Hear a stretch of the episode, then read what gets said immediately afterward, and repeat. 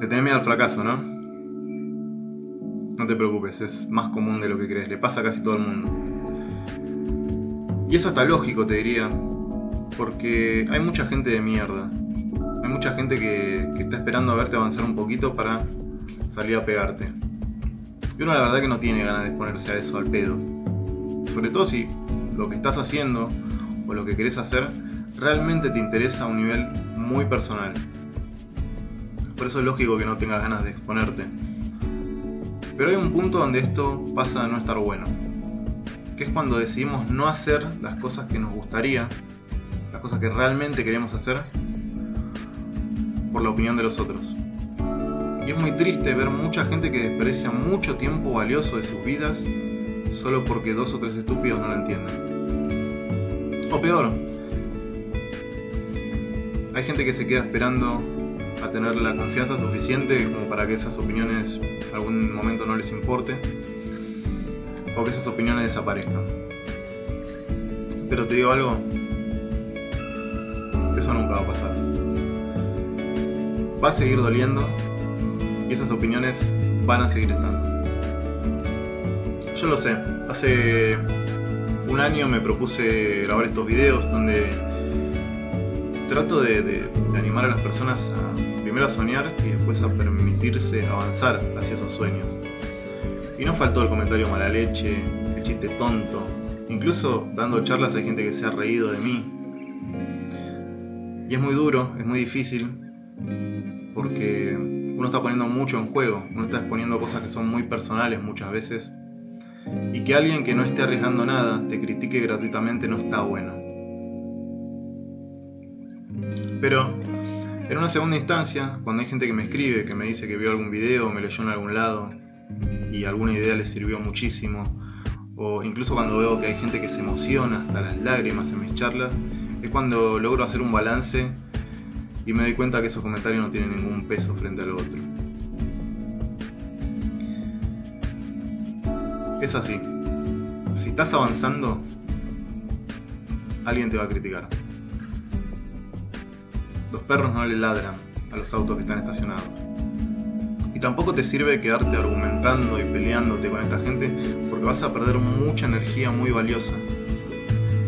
Mucha energía que necesitas para invertir en lo que realmente tenés que invertirlo, es en eso que querés hacer. Así que te dejo algunas ideas, algunas cosas que yo aprendí que espero que te sirvan. La primera es que vas a tener que tomar perspectiva.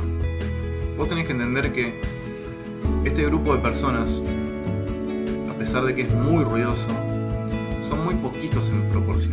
Parece que son muchos porque hacen mucho ruido, pero en realidad son poquitas personas de las que conoces. Lo segundo es que seguramente estas personas no son expertos en la materia. La gran mayoría de la gente que, tiene este perfil, tus detractores, suelen ser gente que no hizo nada de sus vidas. Así que, ¿por qué darles tanta importancia? Lo otro es que vas a tener que entrenar tu capacidad de ignorar a estas personas. Seguramente no los puedas ignorar al 100%, porque es algo muy humano preocuparse por las opiniones de los otros. Pero si no lo podés hacer al 100%, al menos no exponerte innecesariamente a ese tipo de opiniones y si te toca cruzarte con alguna de ellas, que no te la lleves para siempre, que te dure poquito, que sea algo pasajero, que te dure un par de horas o un día lo sumo y después que puedas seguir con lo tuyo. Vivimos en una sociedad que todo el tiempo nos empuja a querer y hacer lo mismo que hacen todos, lo mismo que hace la media. Y la forma que tiene de hacerlo es a través de las opiniones de los otros, cuando hacemos algo distinto al resto. Pero vos tenés que entender que no, necesitas la aprobación de nadie para hacer lo que realmente querés hacer. Lo único que tenés que hacer es concentrar el 100% de tu esfuerzo en eso que realmente querés. ¿Te gusta dibujar? ¿Te gusta pintar? ¿Querés actuar? ¿Querés filmar videos para YouTube? ¿Querés estudiar una carrera que supuestamente es de hombre? ¿Querés estudiar una carrera que supuestamente es de mujer? No importa. Tenés que enfocar 100% de tu esfuerzo ahí y no en otro lado. Lo demás no importa.